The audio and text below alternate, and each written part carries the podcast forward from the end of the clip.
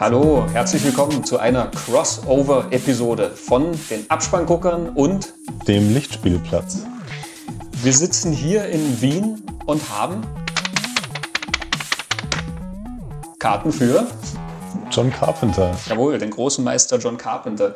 Ich bin Christian Genzel vom Lichtspielplatz und neben mir sitzt der Alexander Sobolla von den Abspannguckern. Das ist eine ungewöhnliche Kombination, ja. muss ich feststellen. Und irgendwie geht hier jemand ab. Ja, wer? Gibt es da sonst noch jemanden? Ja, also ich vermisse meinen René natürlich. Mein Partner Dr. Ja. Wiley ähm, geht hier leider auch ab. Er wollte auch wirklich gern mitkommen und ist leider verhindert. Ähm, die, den ersten E-Moll-Akkord, den John Carpenter anschlägt, werden wir Dr. Wiley widmen. Wenn diese Bonus-Episode dann hier abgeschlossen ist und wir dann wieder unser reguläres Programm aufnehmen, sind die beiden auch wieder ganz normal in, in richtiger Sortierung bei den richtigen Podcasts. Ja, schauen wir mal. Vielleicht können wir es ja auch doch nochmal durchmixen und mal gucken. Wir, wir machen so einen wie, wie Frauentausch, nur Film-Podcaster-Tausch.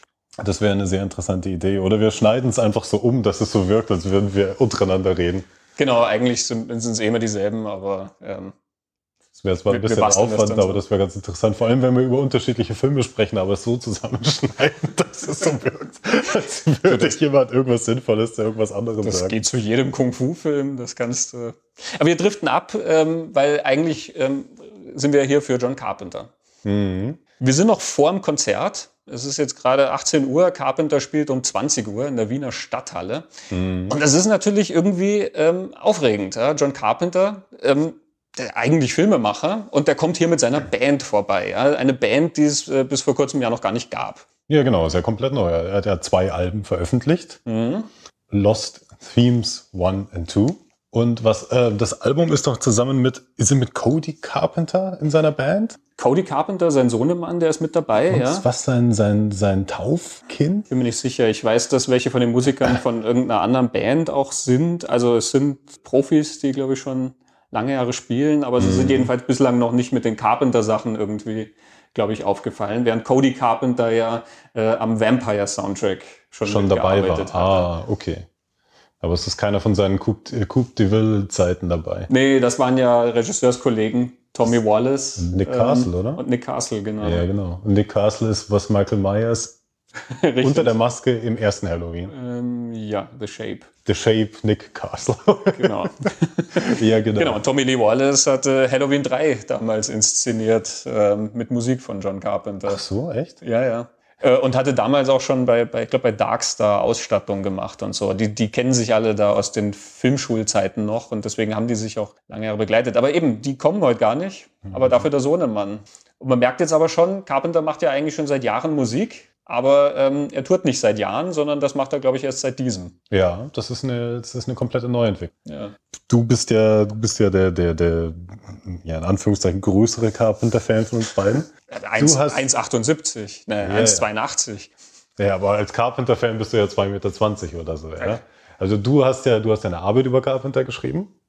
Ja, was eine Magisterarbeit über John Carpenter. Magisterarbeit, genau. Anglistik und Amerikanistik, die Filme von John Carpenter. Jetzt kann man natürlich auch sagen, John Carpenter hat ja nicht nur Filme gemacht, er hat ja auch die Soundtracks von seinen Filmen gemacht. Und wenn ich das richtig verstanden habe, alle bis auf vier. Ich kann es jetzt gar nicht mit der Zahl so genau sagen, aber ja, The Thing war der erste, wo er nicht selber komponiert hat. Genau, das, das, war Ennio Morricone. Starman war Jack Nietzsche. Sein letzter jetzt The Ward war auch nicht John Carpenter selber. Gar nicht am Zeiger, wie der Knabe hieß, der das Und ich glaube, Memoirs of an Invisible Man hat er auch, glaube ich, keinen ähm, Genau, das war Shirley Walker. Äh, mit Shirley Walker hat er dann zusammen den Escape from LA Soundtrack gemacht. Also es gibt einige, wo er dann mit anderen Leuten zusammen das gemacht hat, spätestens ab ähm, Escape from New York. Da war dann eine Zeit lang immer Alan Howard dabei. Später hat er dann mal einen mit dem zwei sogar mit Jim Lang gemacht, ähm, Gitarristen, In the Mouth of Madness und mhm. ähm, Bodybags ist beides mit Jim Lang mhm. als Soundtrack gemacht. Aber ja, also Carpenter ist, ist Keyboardspieler und sein Vater hat, glaube ich, an einem College unterrichtet irgendwie mhm. Musik oder an einer Highschool. Ähm, also dadurch hat er halt sehr früh Piano mitgekriegt und da war der Schritt zum Keyboard natürlich ähm, nicht so weit weg. Ja. Nicht so weit und ähm,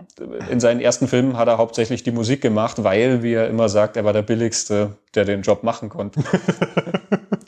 ähm, ich habe auch jetzt gerade wieder erst ein Interview gelesen, wo er jetzt über seine, seine äh, aktuelle Musikkarriere redet und auch da sagt er wieder, anybody can play the synthesizer. Äh, so ein großes Talent hat er da gar nicht. Ich glaube nicht, dass sein Talent jetzt in Virtuos Virtuosität tatsächlich liegt. Es ist eigentlich eher ein kompositorisches Talent für sehr minimalistische und aber hocheffektive Ideen. Um mit simplen Mitteln Atmosphäre zu erzeugen. Es ist halt unglaublich, wie, wie, wie die, die, die Scores von ihm einfach diese, diese, diese Atmosphäre in seinen Filmen nochmal zusätzlich aufdichten und wirklich mhm. seine, eigentlich diesen Filmen so eine Handschrift geben, was du mit einem vielleicht klassischen Score in der Form gar nicht machen könntest. Also diese, diese Bedrohung, die in, die in Halloween kommt, das ist ja so zermürbend einfach auch, wenn Michael Myers ja nach und nach die Leute immer beobachtet und verfolgt ja. und nur da ist und schaut. Und dann hört man vielleicht Michael Myers atmen und die Musik brodelt da so vor sich hin. Ja, die Musik in Halloween, eben, das ist also eine klassische mhm. Melodie von ihm. Das kennen dann auch viele Leute, dieses Ding, Ding, Ding, Ding, Ding, Ding, Ding, Ding, Ding, Ding, Ding, Ding, Ding. Ähm, das ist, glaube ich, ein Fünf-Achtel-Takt und das hat dieses Ticken im Hintergrund. Das ist was, was einen irgendwie sehr nervös macht. Ähm, aber ansonsten, das ist ultra einfach und auch die späteren Tracks im Film, er variiert dann immer so drei Themen im Endeffekt. Es gibt dann ein so ein langsames Piano-Thema und dann gibt es eins, wo er so hämmert. Ähm, also es gibt immer dieses Ding, Ding, Dum, Bom.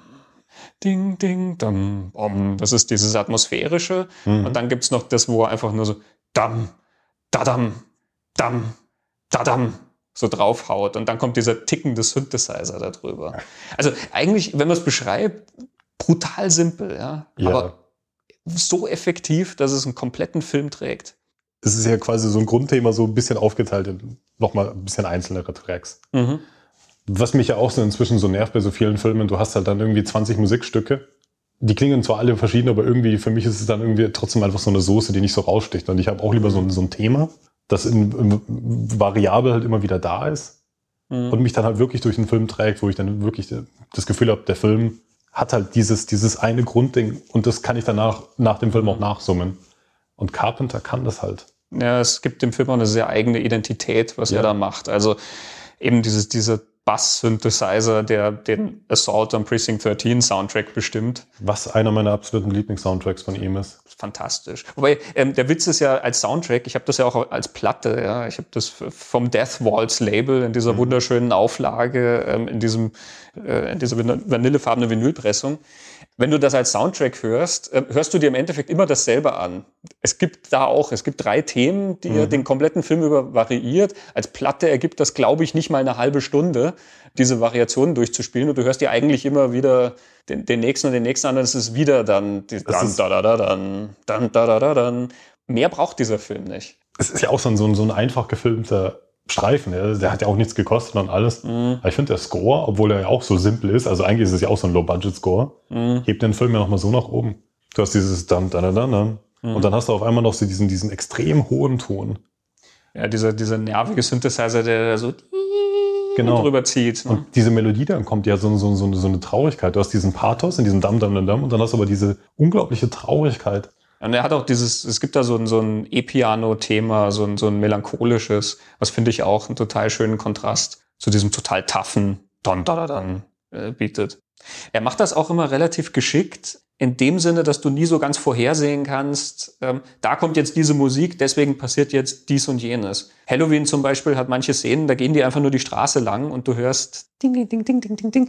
Und irgendwie macht dich das nervös und du fängst mhm. an zu suchen, ob Michael Myers da irgendwo ist. Mhm. Und er ist aber in dem Moment nicht da. Du, du kannst daraus nie so ableiten, ob jetzt da genau das passiert oder nicht. Und er hat ja auch dann wieder die Pausen, wo er wieder weiß, er, der hat ja seinen, seinen Score da gar nicht gebraucht. Also manchmal passiert ja auch was und die Musik spielt mhm. ja nicht auf. John Carpenter hat ja auch dann die, Intelligenz dann auch als Regisseur dann ja auch, dass er dann sagt, ich muss ja nicht bei allen Musik reinklatschen. Genau, ja. Und das macht er halt auch sehr gut. Und dann kommt, wenn sie dann wieder kommt, nimmt sie dich halt wieder richtig mit, weil sie halt da nicht irgendwie die letzten zehn Minuten durchgespielt hat. Dann haben wir natürlich noch Escape from New York, die Klapperschlange, wo ich das Titelthema vorhin auch nochmal gehört habe. Ja, das ist auch ein schöner Score.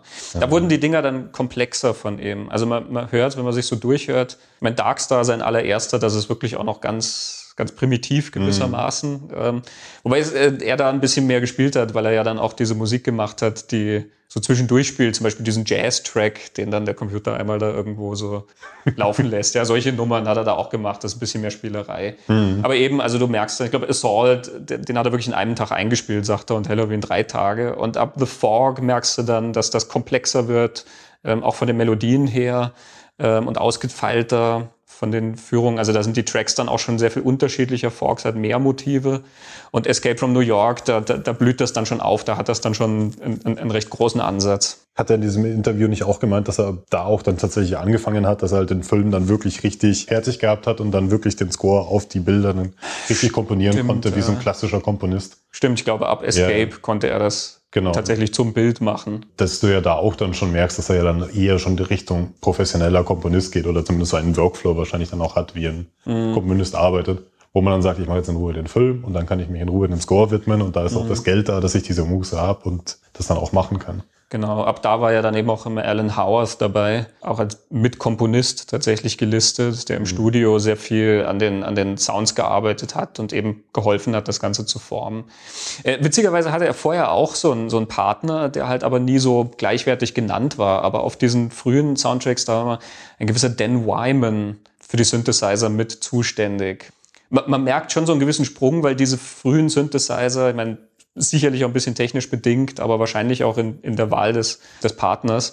Die haben etwas total Raues an sich, diese, diese frühen Synthesizer. Mhm. Die, die, haben so wirklich so ein bisschen was Dröhnendes, Dickes und so. In, in The Fog merkt man das auch noch. Und ab, ab Escape from New York äh, werden die dann so ein bisschen glatter und, und ähm, dafür halt sehr viel dynamischer und, und ausgefeilter. Da greifen wir natürlich vor, ich finde jetzt auch die neuen Alben, wenn man jetzt äh, Assault von Assault on Precinct 13 hört und Lost Themes Part 2. Ja, da ist schon ein bisschen ein Sprung dazwischen zwischen das stimmt, ja. 1976 und 2016. Ja, da ist schon einiges passiert. Ja, doch. Also in den 40 Jahren hat er auch ein bisschen was dazugelernt und in den 40 Jahren hat er auch neue Spielzeuge bekommen. Jede Menge, ja. Man mhm. merkt dann auch irgendwann, da kommt dann dieser, dieses Rock-Element rein. Mhm. Wir hatten vorhin die Coupe de Vies äh, genannt, seine Band. Mit denen hat er ja dann das Titelthema zu Big Trouble in Little China ja, ähm, ja. eingesungen. Und das Musikvideo dazu, da, da ist er ja auch selber drin und er singt. Was ich so geil finde. das ist top. Ja, vor allem mein Lieblingsding ist ja, wenn er singt Big Trouble und Lee Wallace Little China. genau. Und der Typ schaut aus wie Adam Sandler mit einem Afro. ja, ich könnte mich da immer so weglegen. Es ist so großartig. Ja, es ist, es ist fantastisch. Es ist ein echt, echt cooler Popsong eigentlich, der halt wirklich diesen 80er-Jahre-Sound hat, alles auf Synthesizern, aber yeah. eigentlich ist es ein Rock-Song. Also du könntest den auch wirklich normal mit E-Gitarren und sowas spielen. Yeah. Und, und das kommt dann später auch sehr viel rein. Bei In the Mouth of Madness zum Beispiel dieses Thema, das ist ein richtiges Rock-Thema. Der Soundtrack zu Ghosts of Mars, das ist ja dann sowieso, das ist wie ein Heavy-Metal-Album. Das finde ich aber dann auch nicht mehr ganz so gelungen. Also ich finde den Score dann schon okay auf von Ghosts of Mars, aber das ist wie alles beim Film. Irgendwie trifft es nicht so ganz.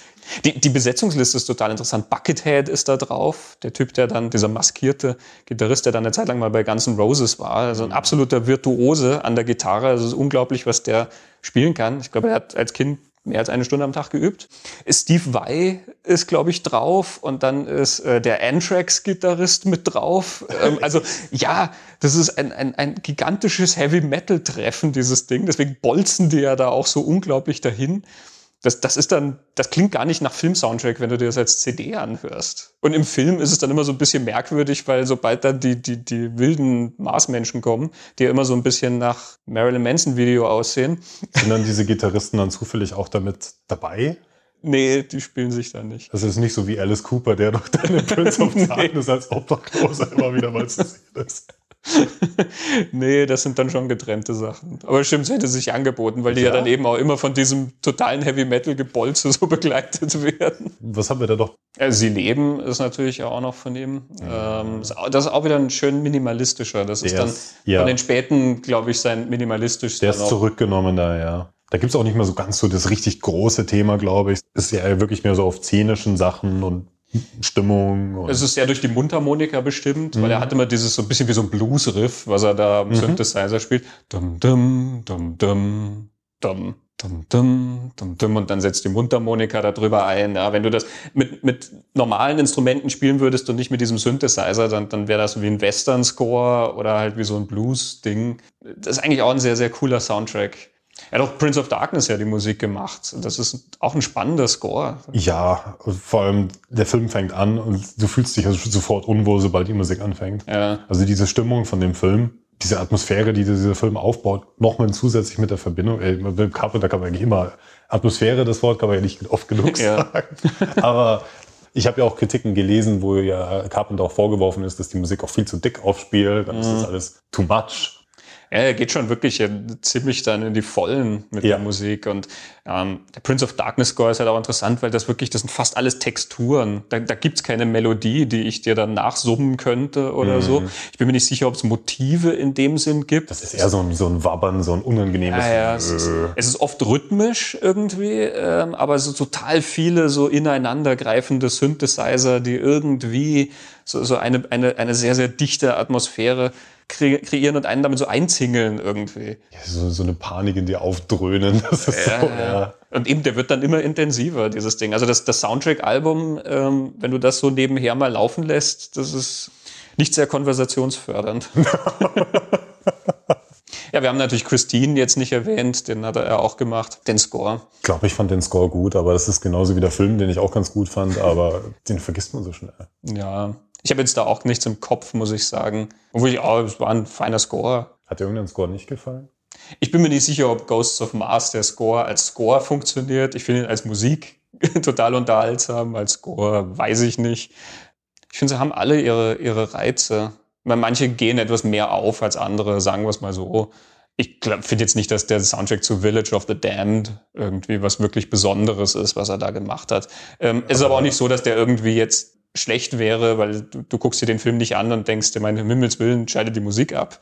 Ähm, also er funktioniert mit dem Film Wir müssen ja eigentlich auch noch sagen, wir, wir, wir nehmen ja jetzt noch diesen Teil hier auf, dann kommt irgendwann ein Break und dann schauen wir das Konzert an und dann nehmen wir ja nochmal nach dem Konzert was auf. Hätten wir vorher erklären sollen, meinst du? Hätten wir vorhin erklären sollen, haben wir aber nicht gemacht. Jetzt erklären wir es halt hier. Jetzt haben wir es, jetzt erklären wir es. sind ja. die Leute eh schon so heiß auf John Carpenter und fragen sich immer, ja, was reden die denn vor dem Konzert? Wir ja, wissen, ja, was nach das ist dem unsere Konzert Vorfreude, weil vielleicht danach sind wir, ne. Vielleicht sind wir auch total geplättet. oder wir können uns selber nicht mehr hören, weil das Konzert so laut war. Wir schreien uns nur noch an. Wir sind nur noch am, am Boden und schreien, wir sind unwürdig. Oder uns wurde das Audio-Equipment gestohlen, während wir auf dem Konzert waren. Viele, viele Möglichkeiten, wobei, wenn uns das Audio-Equipment gestohlen wird, dann werdet ihr auch leider diesen Podcast nicht hören. Ja, das stimmt. Es sei denn natürlich, der Dieb ist dann so nett und lädt das lädt es dann hoch. für uns hoch. Ich gebe dem Dieb dann auch gerne das Passwort von meinem Soundcloud-Account, sofern er es ordentlich geschnitten hat. Ja. und mit der richtigen Musik versehen hat. ja. Was können wir dann noch sagen zu Lost Themes? Es sind ja Filmtitel, Melodien ohne Film. Bin mir nicht sicher, ob das nicht so wirklich entstanden ist, dass er so gewisse Sachen rumliegen hatte, aus denen er dann was gebastelt hat irgendwie. Und plötzlich war dann sozusagen ein Album da. Also es war sicherlich nicht mit der Intention gestartet, ge- aufgenommen, ich starte jetzt eine Zweitkarriere als Musiker. Denn eben Musiker war er jetzt die ganze Zeit schon immer. Ähm, Er hat immer sehr tief gestapelt über seine Fähigkeiten, aber er hat das schon sehr lange gemacht. Wir wissen, dass er das kann. Und trotzdem, dieses Lost Themes war ja erstmal nur einfach so ein, mein Gott, so ein Seitenprojekt. Ja, das, das macht er halt. Und plötzlich entwächst da, ja, eben so eine Zweitkarriere draus. Da vielleicht hat ihm sein Sohn einfach ein neues MacBook geschenkt mit irgendeiner Audiosoftware und hat gesagt, Papa, hier spiel dich mal damit. Es ist jedenfalls schön, dass Carpenter so ein Betätigkeits äh, Betätigungsfeld hier jetzt auch äh, gefunden hat, weil äh, er ja filmisch im Moment nicht so viel machen kann. Ich glaube, an Projekten mangelt es ihm nicht, aber wie bei so vielen Regisseuren, nicht nur seiner Generation, es ist ja mo momentan sehr schwer, die Finanzierung selbst für kleine Sachen aufzustellen. Ja gut, in dem einen Interview hat er auch gemeint, dass er doch ziemlich krank war auch. Stimmt, er war jetzt mal eine Zeit lang krank, hat es nicht näher ausgeführt, was da war, aber ja, ich meine, der Mann ist jetzt auch, 68, ja. ja, da glaube ich, hat man schon so ein bisschen seine Wehwehchen. Ja. Ja gut, aber dann hat er dieses Projekt, wo er sich ausleben kann, was ja auch nicht unbedingt so schlecht ist. Ja, eben. Wir gehen jetzt mal bei dem Konzert davon aus, er wird ja halt die großen Themen ja alle anspielen von seinen Filmen. Ich nehme an, wir werden das ein oder andere wiedererkennen. Ja. Ähm, wie gefallen dir dann die Alben? Ich finde die fein. Man merkt da wirklich so ein Carpenter-Feeling in diesem ganzen Sound. Sie leben dadurch natürlich immer so ein bisschen vom, vom Früher gewissermaßen. Diesen Nostalgiefaktor, der Ja, halt genau. die ein bisschen über was hebt vielleicht. Genau. Nochmal, also ja. Ich habe es noch nicht so viel gehört, muss ich auch dazu sagen. Mal sehen, wie es jetzt dann mit dem Konzert und nach dem Konzert ist. Es gibt ja auch ein paar Musikvideos, die er online gestellt hat dann dazu. Ist teilweise ganz, ganz kunstvoll gemacht, also so ein bisschen artifiziell Dinge, die visuell ganz interessant geraten sind. Ja, ich, ich kann es noch nicht genau einschätzen, quasi wie ich so in dieser Reihe von anderen Carpenter-Sachen sehe, eben weil es jetzt so losgelöst von dem Film ist. Ne? Und ich finde es immer schön, wenn was von Carpenter rauskommt. Carpenter ist jemand, der mich halt einfach schon auch so, so irrsinnig lange begleitet. Ich glaube, zu dem Zeitpunkt, wo ich dann angefangen habe, Filme zu gucken, beziehungsweise Filme gucke ich schon unglaublich lange, aber wo ich angefangen habe, sie so gezielt zu gucken, dass ich wirklich schaue, wer macht diese Filme. Und so da war Carpenter, glaube ich, der erste, den ich so extrem gespürt habe. Das war der, von dem ich gemerkt habe, da ist jemand dahinter. Ich, ich glaube, ich habe es früher schon gewusst, ah, okay, Hitchcock, das ist jemand, ja, der, der, der macht Filme auf eine bestimmte Art und Weise und so. Aber bei Carpenter war es das erste Mal, da kam dann diese Reihe auf Pro7 mit Assault und Halloween und The Fog und so weiter. Und, und das, das war so prägend, das zu sehen. Und das war ein Regisseur, der mit so einer eigenen Handschrift, und da ich Musik auch so sehr liebe, hat mich das natürlich sehr angesprochen, dass er selber diese Musik macht und die, diesen Erzählfluss in der Musik auch widerspiegelt und so. Ich, ich, ich glaube, damit zählt er halt auch wirklich zu den größten Einflüssen, die ich da habe in, in meiner eigenen filmischen Laufbahn irgendwie. Sowas macht es natürlich immer so ein bisschen schwer, das gibt so einen Zwiespalt. Dass man dann so zwei Schritte zurück macht und sagt, oh, ist das jetzt objektiv ein gutes Album oder nicht? Oder erinnert mich jetzt das an den Film und das an den Film und das vielleicht an den, ja. ja. Also ich habe es auch, ich hatte es auch beim letzten Film schon gemerkt, The Ward, den ich einen, einen guten, soliden Film finde. Ähm, ist jetzt allerdings kein Film, der für Riesenwellen sorgen wird. Und ich, ich, ich hatte auf meiner Website auf Wilsons Dachboden dann auch drüber geschrieben und habe dann wirklich ein, ein Gespräch mit mir selber ähm, daraus gemacht. Ja, Gänzel privat und Gänzel kritisch. Ähm, und äh, Gänzel privat ist einfach total begeistert, dass ein neuer Carpenter kommt und Gänzel kritisch weist halt schon darauf hin, dass da gewisse, naja, Klischees auftauchen und dass halt gewisse Sachen einfach ja, sagen wir mal, aufgesetzt werden und vielleicht nicht ganz so eingelöst werden und so. Und ich glaube, die Wahrheit liegt dann irgendwo so ein bisschen in der Mitte. Wie gesagt, ich finde, es ist ein schöner Film und er zeigt doch diese Handschrift, die er hat, dass er mit mit, ähm, sagen wir mal, mit einfachen Mitteln oder mit, mit kurzen, prägnanten Momenten sehr viel über Figuren erzählen kann, solche Sachen, dass er, dass er solche Geschichten straight durcherzählen kann. Das hat er alles. Ich finde es so beeindruckend, dass du bei einem Carpenter-Film halt auch sofort immer erkennst, dass es ein Carpenter-Film ist und da mhm. muss noch nicht mal seine Musik aufspielen. Ja, eben, The Thing hat keine Carpenter-Musik. Wobei Ennio Morricone sogar die Carpenter-ähnlichste Musik seiner Karriere macht. Ja, würde ich auch sagen. Ding, also dafür, dass es nicht John Carpenter ist, klingt es trotzdem eigentlich wie John Carpenter. Ja, also dieses, dieser Anfang mit diesem Bum-Bum, dieser, dieser ja. Synthesizer da, das, wenn da stehen würde, das ist John Carpenter, würdest du es glauben. Was das Studio wollte doch damals nicht, dass er die Musik selber macht. Ja, genau. Das war doch die Idee, gell? Genau. Mhm. und dann, dann holt er Morricone. Genau, und dann sind da John Carpenter und Morricone irgendwie zusammengesessen, haben sich dann irgendwie, irgendwie miteinander verständigt weil was Morricone hat ja nicht besonders toll Englisch gesprochen, Carpenter halt kein Italienisch. Ja, genau. Und dann haben sie sich ja doch irgendwie drauf geeinigt und dann, wahrscheinlich hat Carpenter einfach auf den Synthesizer gedeutet, hat din, din, din gemacht und Morricone hat gelächelt und dann kam der Score raus. Si, si. Si, si. Carpenter hat gesagt, prego. Ja, va bene, va bene. Es wäre mal interessant, ähm, ich weiß nicht, ich habe, glaube ich, noch nie von, von äh, Komponisten gelesen, über diesen Prozess mit ihm zu arbeiten. Außer in den Liner Notes zu Escape from LA, da redet halt Shirley Walker mhm. so ein bisschen drüber, weil sie es eben zusammen gemacht haben und mhm. er hat sich mehr um diese elektronischen Fundamente gekümmert und sie um die Orchestrierung dann äh, darüber.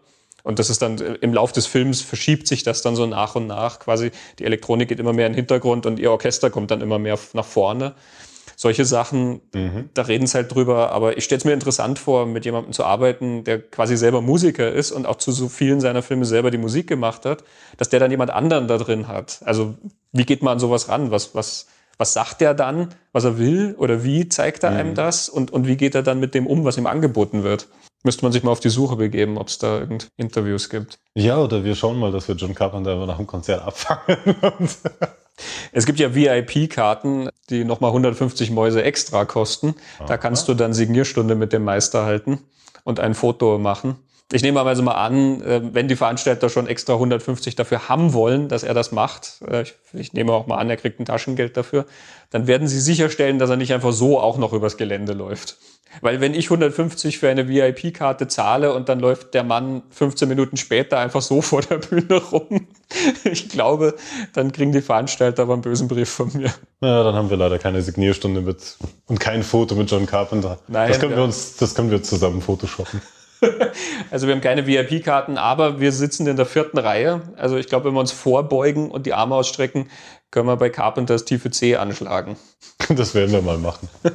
Mal sehen, ob er sich freut. Ja, dann, will, dann sagen wir doch mal, dann machen wir jetzt mal eine Break hier. Genau, und berichten dann nach dem Konzert, wie es uns gefallen hat. Mhm, genau. Bis gleich. Gut, bis gleich.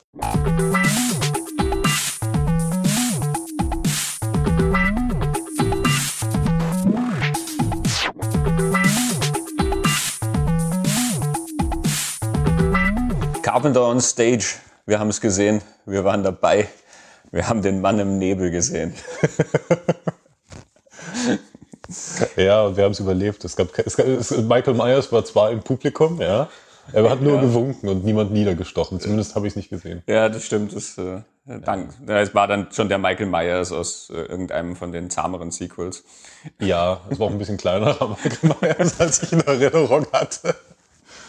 Aber Carpenter selber hat ja wirklich auch äh, zweimal sehr schön mit Gimmicks an seine Filme erinnert. Eben einmal, er hat das Thema zu The Fog gespielt und den, die Bühne wurde eingenebelt.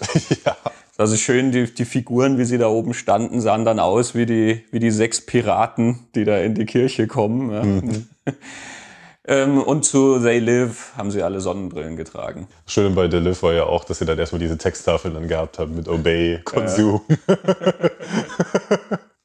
Es war jedenfalls eigentlich sehr schön vom Aufbau. Also mir, also bevor wir jetzt irgendwie dazu kommen, wie, wie Carpenter gespielt hat oder so, ja. Ja. Aber halt dieser, dieser Aufbau mit der Leinwand hinten. Mhm. Und das war ja nicht nur eine Leinwand, das waren ja eigentlich so mehrere, die so, so leicht so schräg abgestanden sind. Ja, als würdest du quasi in die Tiefe gehen, als würdest du in so eine Box gucken. Ja, genau. Und dann, wenn dann die Titelthemen gekommen sind von seinen Filmen, wo du dann immer schon Ausschnitte von den Filmen gebracht hast, damit du auch was zu gucken hattest.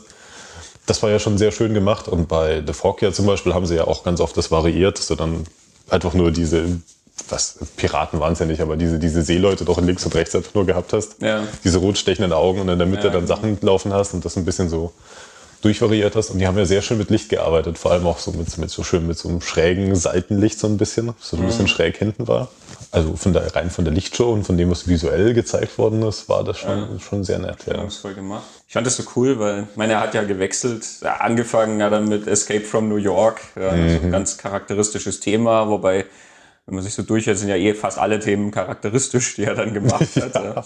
Ähm, und dann immer, kamen immer so zwei Filmthemen und dann hat er wieder äh, zwei äh, Songs von seinen Lost Themes Alben gespielt. Ja. Ähm, da gab es dann höchstens so ein bisschen abstrakte Grafiken oder sowas hinten drauf zu sehen natürlich, weil es keinen Film dazu gibt. ähm, Ja. Aber es ist, äh, hat er sehr schöne Einheit gebunden und gerade mit diesen ganzen Filmclips, die er da hinten präsentiert hat, das war ja so ein wie so eine Werkretrospektive, ja. Das ist so ein Streifzug durch seine eigene Geschichte. Und ich habe mir dann so überlegt, dass das Interessante ist, wie viele Regisseure können sowas machen?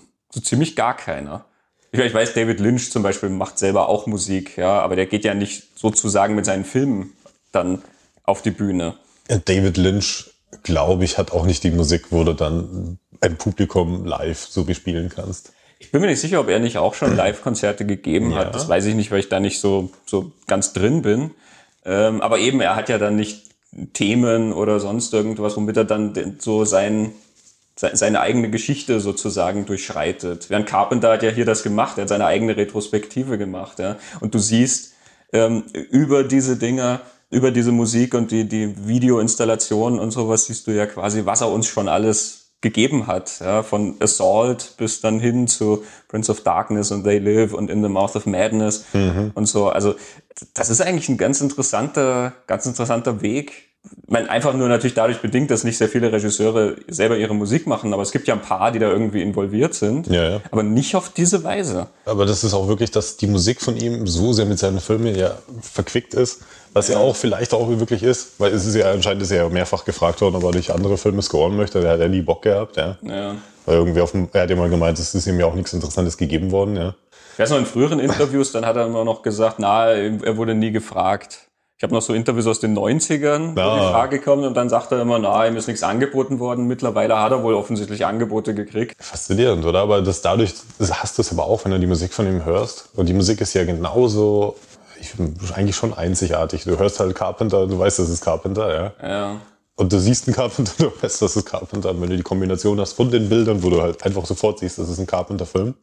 Ja, er, er, er hat wirklich nochmal gezeigt eigentlich, dass es was komplett Eigenes ist, was er da anbietet. Ja. Was diese Geschichten, die er erzählt, wir haben es ja vor dem Konzert noch gesagt, ja, also dass man Carpenter-Filme auch immer so erkennt, dass man, dass man weiß, dass das Carpenter ist und dass halt, er hat auch so einen bestimmten Blick halt für, für manche Sachen und so eine bestimmte Erzählweise und so weiter. Ja. Und du siehst das dann so nochmal präsentiert und, und, und, und weißt halt, das ist eine komplett eigene Welt, die er da eigentlich gebaut hat. Ich muss ja zum Beispiel fast, was wir über den Christine Soundtrack gesagt haben, das muss man ja fast etwas revidieren. Ja, also jetzt, wo man es hört, ja klar, äh, tolles Thema, was er da hat. Ja. Und dann siehst du auch auf der Leinwand diese, diese, diese äh, coolen Szenen mit dem brennenden Auto, was dann da auf der Straße in der Nacht den, den, den Typ verfolgt. Das sind eigentlich spannende Momente und das sind halt ähm, Sachen, die dir nur in diesem Film angeboten werden. Es hat, hat immer so ein, so was, was, was ganz Spezielles, was diese Filme haben. Jetzt muss man aber sagen, wie das Konzert ja eigentlich vom Prinzip aufgeba aufgebaut war, was ich ja echt ganz lustig fand. Äh, Also du hast ja sechs Leute auf der Bühne gehabt. Ich habe immer dieses Ding, wenn ich eine Bühne sehe, dann zähle ich aber, wie viele Leute es sind. Es sind ja sechs. Ich weiß nicht, ich kann eine, eine Bass und eine, eine normale Gitarre ja nicht unterscheiden, aber es waren auf alle Fälle doch das Du hast zwei Gitarristen gehabt. zwei Gitarristen, ein Bassgitarristen, ja. Genau, also der, ganz hinten in der Mitte Schlagzeuger, klar, der Mann hat gewerkelt. Ähm, links davon steht der Rhythmusgitarrist, ähm, rechts davon stand der Bassist und vorne in erster Front rechts war der Leadgitarrist, ähm, links stand Sohnemann Cody Carpenter und in der Mitte der Maestro selber.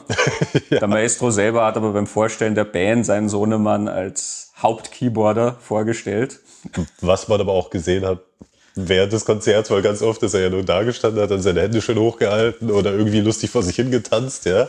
Ja, aber Oder- so, als würde er so einen leichten Twist irgendwie Ja, ja. machen. So. Und er hat dann immer diesen, diesen Ich sehe dich Blick da irgendwie die Bühne ge geworfen, ja. Genau. Und dann irgendwie so wie so ein Gockel da irgendwie so rumgetanzt, was aber echt witzig war, ja. Ja, er hat, er hat einen riesen Spaß bei dem Ding gehabt. Ja, das hat man Ähm, gemerkt. Wobei man auch sagen muss, man merkt ja bei diesen Dingern eben, die, diese Kompositionen sind ja eben, so wie wir gesagt haben, so minimalistisch, dass sie ja zum Spielen theoretisch gar nicht anspruchsvoll sind. Ja? Mhm. Also der muss ja da nicht wie ein Jazzpianist ähm, das unglaublich konzentriert ähm, seine Finger über die Tasten fliegen lassen Ja, oder ja. so.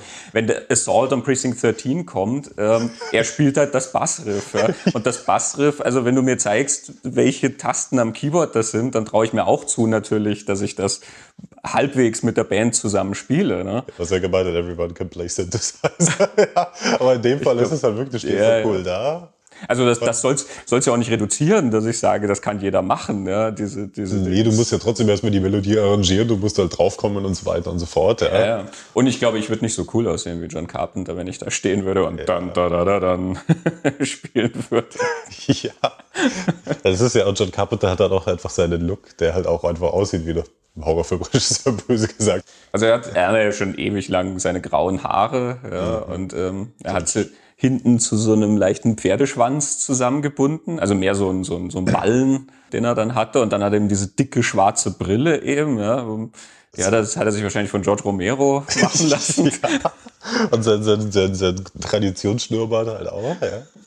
Und in schwarz gekleidet war er natürlich, ja. Aber immer dieses so, wie wenn jemand so im Stand tanzt irgendwie, immer so ein bisschen die Fäuste geballt und dann die Hüfte manchmal so einmal links, einmal rechts, einmal die Schulter links und einmal die Schulter rechts und dann spielt dann da, da, da, dann.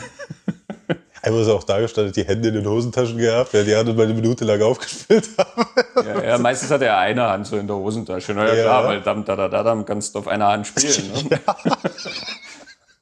Das war so geil zum Anschauen. Und dann hat er immer die Sachen dann anmoderiert, wie so eine Ringansage, so ein bisschen. Ja, ja, die waren geskriptet, die Ansagen, hast du Ja. gemerkt, ne? das hat er da abgelesen, Ja, ähm, ja. aber er hat so immer so, Horror will never die. Ja, ja, Also ja. wie, wie Vincent Price da irgendwie in eine Radioshow kommen würde. Ja, ja.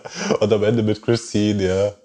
Beware, Christine is out there. Ja, genau, drive carefully. ja. Großartig. Aber äh, total sympathisch. Und eben auch die Tatsache, dass er seinen Sohnemann als Hauptding vorstellt. Das ist auch total sympathisch. Also man, ja. ist ja, er ist ja nie einer gewesen, der sich irgendwie groß selber inszeniert hätte. Er hat immer sein Licht so ein bisschen unter den Scheffel gestellt. In Interviews sagt er immer so, ja, ja, na, passt schon und so. Mhm. Und ja, ja, auch auf, auf seinen Audiokommentaren, das merkst du immer, sagt, ja, ja, das ist schon okay. So nach dem Motto, der, der, der kommt nie und klopft sich selber auf die Schulter, wie großartig da irgendwas ist, was er gemacht hat. Und so passt irgendwie sein Auftritt. Ja. Ich meine, er hat offensichtlich einen Spaß dran. Das ist ein großartiges Konzert, aber es ist jetzt nicht so, dass er dir verkauft, er ist da jetzt der, der, der große Zampano. Nee, also es wirklich, hat er so schön verspielt gewirkt, das alles, ja. Das ist ja. natürlich vor allen Dingen dann süß ist, weil er halt eben auch schon etwas älter ist. Ja. ja. Ich habe mir überlegt, irgendwie, jetzt hat er sich fast ja seinen Rock'n'Roll-Traum nochmal erfüllt. Ne? Eben, er hatte früher diese Band, diese Coup de Vies, die mhm. wir erwähnt haben. Und mir ist ja dann auch eingefallen, dass die tatsächlich mal ein Album aufgenommen haben in den 80ern, ähm, was dann nie rausgekommen ist. Aber das war so um die Zeit von Big Trouble in Little China rum. Ne? Er hat auch noch vor seinen Filmtagen irgendwie halt mit seinen Kumpels in einer Band gespielt und solche Sachen. Ne? ich nehme an, er hätte sich auch nie träumen lassen, dass er dann irgendwann tatsächlich mal auf der Bühne steht ja, und gefeiert wird wie ein Rockstar, weil meine, das Publikum ist da hochgegangen, als, als würde da keine Ahnung, Mick Jagger und sonst noch wer kommen. Ne? Das ist ja eh schon die Stadthalle, ist ja wirklich eine, tolle Konzertlocation. Ja. ja. Und dann hast du ja gemerkt, da sind ja die eingefleischten Fans da gewesen. Das hast du ja schon für die T-Shirts gesehen und allem. Ja, mit Standing Ovations und allem drum. Die komplette Halle hat ihm Standing Ovations gegeben zum Schluss und es ist wirklich eine Würdigung fürs komplette Werk es ist echt, es hat so gewirkt, es ist wie ein Dankeschön irgendwie. Da, mhm. da, da, sind ein Haufen Leute, die gesagt haben, hey, mir taugt das, was Carpenter gemacht hat über all die Jahre und dafür feiern wir ihn jetzt. Das ist auch gemerkt, indem das immer die, die ersten drei Noten, die er spielt und irgendjemand ruft, yeah! Und die, die Bilder kommen da irgendwie und irgendjemand schreit, uh! Ja, sie haben es auch ganz gut ausbalanciert, weil sie haben immer ein, zwei Sachen von den Filmen gespielt, dann ein, zwei Sachen von den, von mhm. den, von den neuen Geschichten, die mir auch gut gefallen. Ja. Aber ich habe da nicht ganz so diese Nostalgie, weil also ich habe ja beide Alben schon durchgehört auch mhm. jeweils. Und da gibt's ein paar Tracks, die mir echt gut gefallen. Also Vortex zum Beispiel, das ist ja diese Single, die mhm. ausgekoppelt worden ist. Cool, ja. ja, die nimmt einen schon so richtig mit. Und die sind ja auch komplexer als die, die Filmthemen. Also da ist schon noch ein bisschen mehr ja, du merkst vor allen Dingen die neueren, die sind dann auch, glaube ich, mit Band schon im Hinterkopf bisschen geschrieben. Du ja. merkst, da sind viel mehr Parts drin und die steigern sich ja dann auch wirklich in so eine totale Intensität rein. Ja, ja, die wirken Tracks. ja auch eher wie so ein Film kondensiert auf fünf Minuten jeweils. Ja, genau. Dass du halt eigentlich so ein Thema hast ja. und dann hast du so eine Variation, wo es ein bisschen abflacht und dann was, wo es richtig aufspielt, so zum ja, Finale und dann geht's wieder runter. Aber klar, ich meine, diese neuen Sachen können ja gar nicht diese, diese Nostalgie hervorrufen, einfach weil sie noch neu sind ja, und weil sie eben nicht mit einem Filmerlebnis in Verbindung stehen. Aber ähm, ich finde auch, dass es schön zusammengepasst hat. Vor allem so funktioniert es halt auch als Show, weil wenn er jetzt nur seine Themen hat, okay, du kannst natürlich vielleicht dann kleinere Sachen spielen und sonst mhm. was, aber ja. was du ja gemeint hast gestern bei Assault on Precinct 13, die sind ja doch immer sehr gleich. Also wenn du jetzt dann irgendwie drei Elemente aus Assault on Precinct 13 spielst, die alle sehr ähnlich sind, ja, ja. aber so hast du halt dann das Thema und das wird dann einmal so voll ausgespielt und dann kannst du es auskosten und du kannst dich drüber freuen und dann hast du halt böse gesagt Füllermaterial sozusagen, um halt dann, wie lang war die Show? 75, 80 Minuten? 1,15 ungefähr hat er gespielt. Genau. Also mit Zugabe. Genau. Und dann hast du halt wirklich auch was, um nochmal A, was Neues zu haben und dann B, wo du wirklich auch noch die Band mehr ausspielen kannst. Ich finde auch, es hat es wirklich davor bewahrt, dass es so eine reine Nostalgieveranstaltung wird, weil wenn da natürlich jemand kommt, ein älterer Herr, ja. der Sachen zeigt und spielt von vor 30, 40 Jahren, ähm, dann, dann kann das natürlich sehr schnell einfach in so eine nostalgische Verklärung irgendwie ja, abgleiten. Und er hat es aber so, so zusammengebunden, ähm, weil es ähm, ja auch immer teilweise ein bisschen neu arrangiert war oder ja. so. Also man hat zum Beispiel beim Assault on Precinct 13 Thema gemerkt, dass da eigentlich dieses Rock-Element schon drin ist. Mhm. Weil sobald du diese Dinger auf einer Gitarre spielst, dieses und so, du merkst es hat dann, du, du könntest auch wirklich einen Rocksong draus bauen aus Absolut, diesen Sachen. Ja.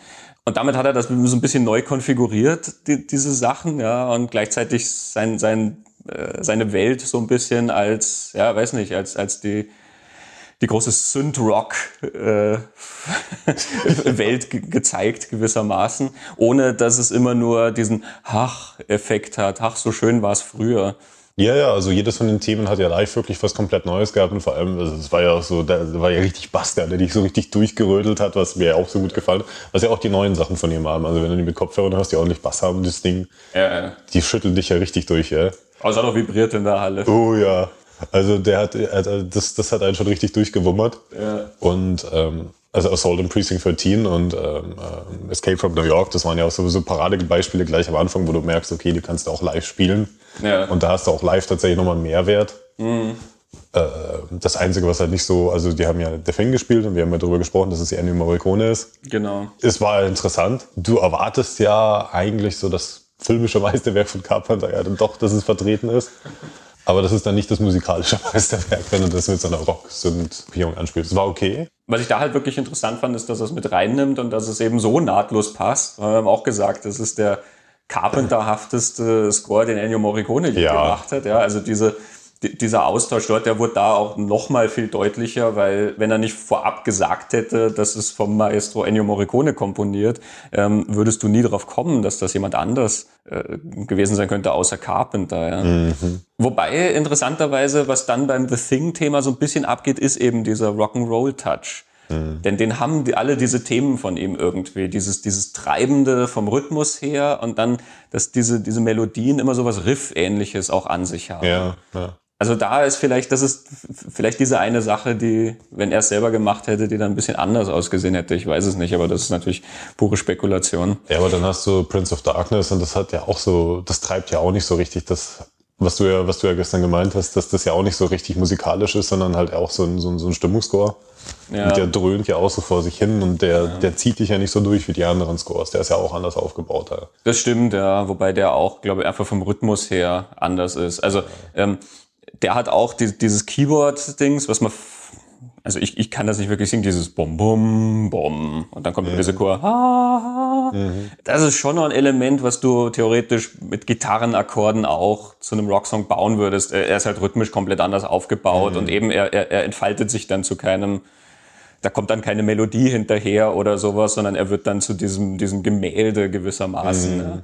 Aber auch da hast du so ein bisschen noch dieses, dieses, dieses Riff-Fundament drin, theoretisch. Aber ja, Prince of Darkness zum Beispiel hat sich jetzt auch nicht dringend für die Rockband angeboten, muss man sagen, ähm, weil er halt einfach so synth-basiert ist. Und der Halloween-Score ähm, ist dann natürlich auch nicht das, das perfekt geeignetste. Nee, aber es war lustig, vor allem, weil sie da reingehauen haben. Das, das Ding hat dich ja so zugewummert. Das war dann so, okay, eigentlich ist das Ding total simpel, aber wir, wir drehen jetzt einfach mal den Bass auf 11 und dann Ja, ja. schütteln wir einfach mal die Menge richtig durch. Und deswegen war das eigentlich schon auch sehr, sehr unterhaltsam. Und das war ja da, wo dann der Michael Myers vorne aufgetaucht ist. Einmal gewunken hat, ja. Ja, schöner Moment. Ich habe so ein bisschen so, so Momente vermisst, wo vielleicht Carpenter einfach nur ganz alleine einfach mal ein bisschen irgendwie so eine Kleinigkeit vielleicht rumspielt oder der Fokus noch ein bisschen mehr auf ihn ist. Also es gab ja auch mal, dass dann so der, der hintere Teil der Band sich mal kurz pausiert hat und dann Ja, er mit seinem. Sohn so ein bisschen gespielt hat. Ich hatte nur das Gefühl, er hat, okay, er hat halt seine Themen durchgespielt und er hat das alles gemacht und die meisten Bands machen ja auch nicht viel anderes. Mhm. Aber einfach nur so ein Moment, wo er dann sagt, okay, mein Gott, ich spiele mit dem Synthesizer und wenn man das macht, dann kommt, passiert das und wenn man das macht, passiert das.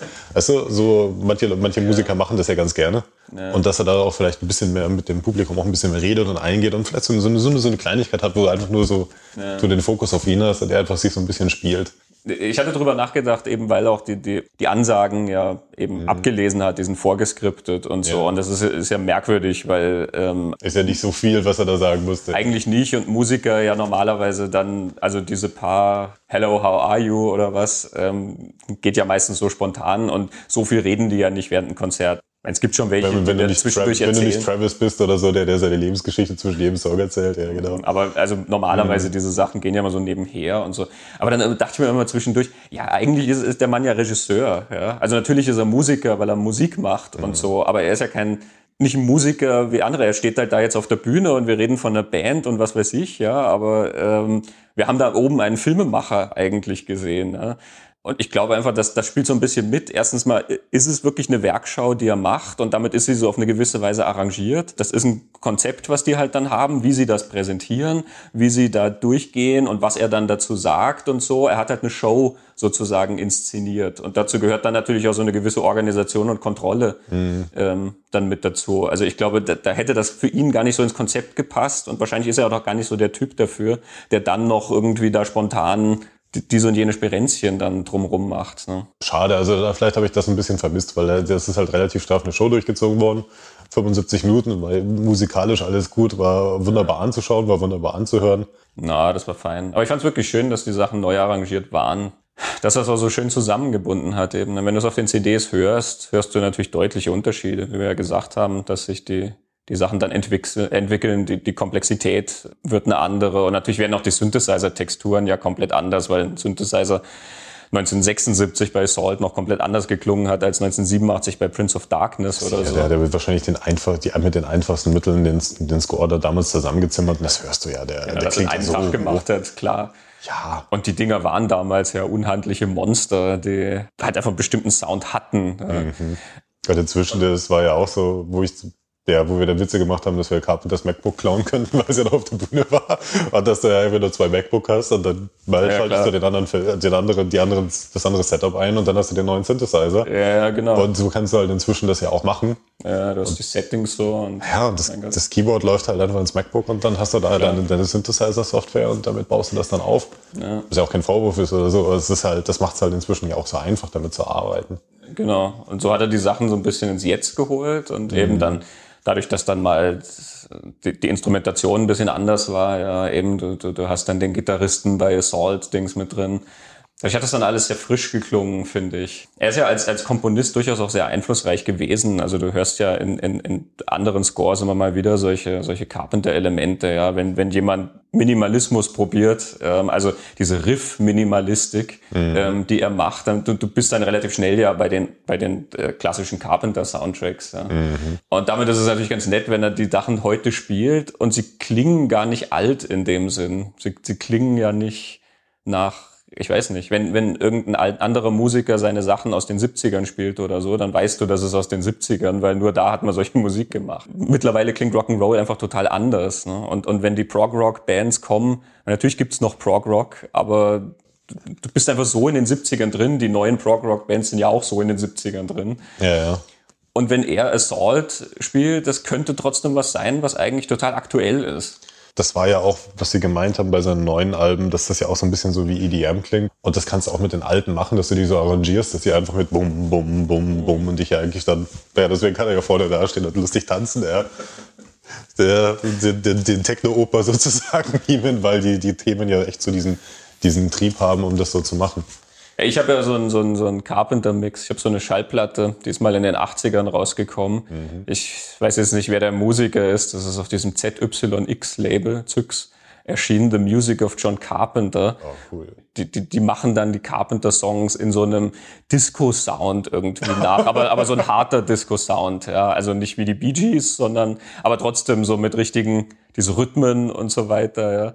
Ähm, also selbst da war das ja schon erkannt, dass da. Dass du das wirklich in so einem Techno-Club spielen kannst und es ist ja. dunkel und düster und bam. Ja. Genau, du könntest diese Sachen immer so neu arrangieren und dieses Assault-Thema ist ja dann zum Beispiel von verschiedenen Hip-Hop-Sachen gesampelt worden. Africa Bambata hat dieses Riff gesampelt und mhm. Bomb the Bass ähm, hat das für diesen House-Track gesampelt und das geht immer. Das funktioniert und das kannst du immer in den Kontext setzen. Also wir können ja auf alle Fälle dann sagen, wenn Carpenter nochmal spielen sollte, dann und man irgendwie ein Fan ist von John Carpenter, oder ein bisschen die Nostalgie will, aber auch eigentlich ein wirklich gutes Konzerterlebnis will. Ja. Weil es war echt ein, ein, sehr, sehr schönes Konzerterlebnis. Also ja. es war schon wert, dafür nach Wien zu fahren. Ja, eben, finde nicht nur die Nostalgie, sondern einfach ein, ein Blick nochmal auf ein Werk von jemandem, auf das Gesamte. Diese Eindrücke mit den Bildern und der Musik und wie das zusammengezogen war. Ja. Kriegst du wirklich nochmal so einen Streifzug irgendwie, der, der gar nicht so sehr, also für, zumindest für mich nicht, dieses Ach damals angesprochen hat, sondern einfach nur, wie reichhaltig das ist, was der, was der einem hat. gegeben hat. Ja. ja. Ich glaube aber tatsächlich, dass das Konzert selbst funktionieren würde mit jemandem, der nicht groß was von Carpenter gesehen hat. Weil die ja. Musik ja. gut genug ist und die Show gut genug ist, dass man nicht nur sagen kann, sagen wir, komm doch mal und jemand will jetzt, was weiß ich, Freundin mitbringen oder so. Ja. Und ich kann mir trotzdem vorstellen, dass, die, dass eine Begleitperson, die auch nicht viel von Carpenter gesehen hat, trotzdem Spaß an dem Konzert hat, weil die Musik gut ist und weil die Show ja. gut ist und weil Carpenter einfach charismatisch auf der Bühne ist und weil die Stimmung bei diesem Konzert garantiert so gut sein wird, ja. dass die Person trotzdem was davon hat. Er wird gefeiert. Absolut. Ja. Ja, Alex, es war schön, dass wir zusammen ins Konzert gehen konnten und Ja, äh, dass wir hier Sache. eine Crossover-Episode aufnehmen konnten. Die Lichtspielgucker und der Abspannplatz. Der Abspannplatz, ja. Damit beenden wir diese Bonusfolge, die jetzt doch etwas wortreicher noch ausgefallen ist als ursprünglich angedacht. Man merkt schon, bei Carpenter löst sich dann doch so einiges aus und das Konzert hat sich so gelohnt. Ähm, ja, in den nächsten Folgen sind wir dann wieder separat unterwegs. Ich mit Dr. Wiley im Lichtspielplatz und Ich mit René, ja. bei den Abspannguckern. Also ja, vielen Dank fürs Zuhören und ihr könnt auch gerne natürlich mal Cross hören bei uns. Uns einfach unter Abspanngucker suchen ja, oder abspanngucker.de oder äh, Abspannpodcast auf Twitter. Ja, wo findet man euch? Der Lichtspielplatz ist ähm, auf der Website Wilsons Dachboden, www.wilsonsdachboden.com. Ähm, auf Facebook, einfach Facebook-Lichtspielplatz.